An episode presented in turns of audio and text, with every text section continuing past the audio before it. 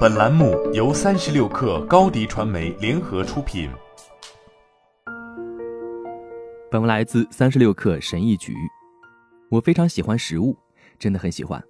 我不仅仅是喜欢吃食物，更是喜欢制作食物的整个过程，不管是煲汤还是炸鸡腿。我在烹饪时十分享受准备过程，享受散发出来的美味，以及我与亲人分享美味佳肴的乐趣。前些天，我和一个朋友谈起职场对软技能的需求，看似与烹饪食物毫无关系。软技能与工作知识、工作经验虽然没有直接关系，但它能利于做好一份工作。软技能至关重要，它们通常是对教育和自身经验等硬技能的补充，能够帮助求职者从其他众多求职者中脱颖而出。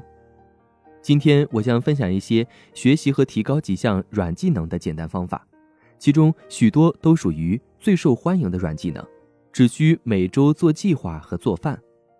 如果你正在找工作或者拥有自己的事业，想要提高自己的技能，或者考虑在不久的将来谋求一份工作，那就把做饭当成一个锻炼这些基本技能的机会吧。很可能你已经参与了这个过程。烹饪是一种简单的方法。来提高你的技能，而不必改变你的日常计划。一、决策力，不管是在生活亦或是在职业中，我们都需要做大大小小的决定。做出好决定的能力是至关重要的，而做出好决断是我们需要去练习的。厨房这个地方能为此提供一些方法，比如你可以通过制定饮食计划来锻炼肌肉。好的决策是在对问题和结果有很好的理解的情况下做出的。用这段时间来计划你下一周的食物和食谱，练习这一点是非常重要的一步。二、时间管理。任何有烹饪经验的人都知道，在厨房里，时间就是一切。你想同时备主菜和配菜，这尤其正确。每个人当然都会这么做，但是你仔细想想，准备食材所需的时间。每种食材的不同烹饪时间，以及你想要在何时结束用餐，这是一项随着时间的历练和备菜经验的增多而变得更好的技能。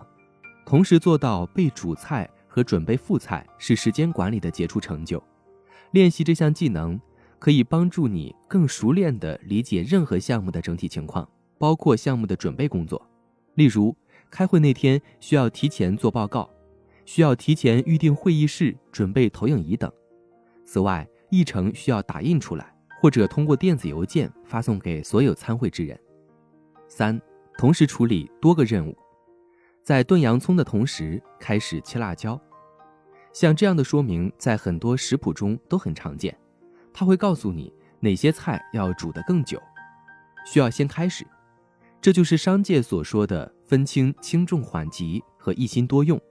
你可以利用在厨房的时间，在食谱的指导下，提高你的多任务能力，同时提高于工作中的时间管理能力。四，懂得妥协，在知道如何妥协的同时，专注于整体目标是很重要的。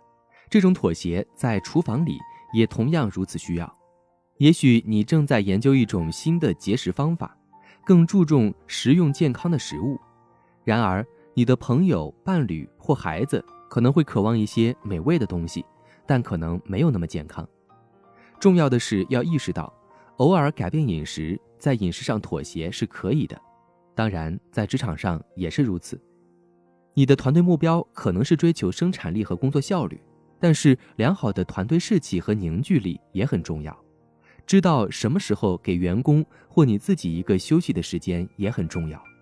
五，适应能力、创造力。和解决问题的能力，任何去过杂货店购物的人都知道，有时候你需要的东西会恰巧已经卖光了。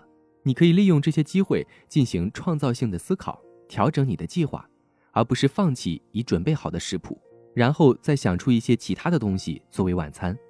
软技能对任何工作都是必要的，在企业的各个层次，从最新的员工到首席执行官，拥有这些技能。会让你比拥有相似知识的同龄人更有优势，这是有原因的。即使在个人生活中，那些精通上述技能的人，也能更容易地驾驭自己的世界。膳食计划和烹饪为你提供了一个简单而美味的方法来提高这些能力，它的风险很低，还有额外的好处，可以收获美味的食物。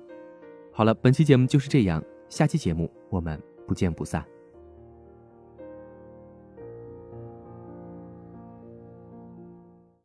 高迪传媒为广大企业提供新媒体短视频代运营服务，商务合作请关注微信公众号“高迪传媒”。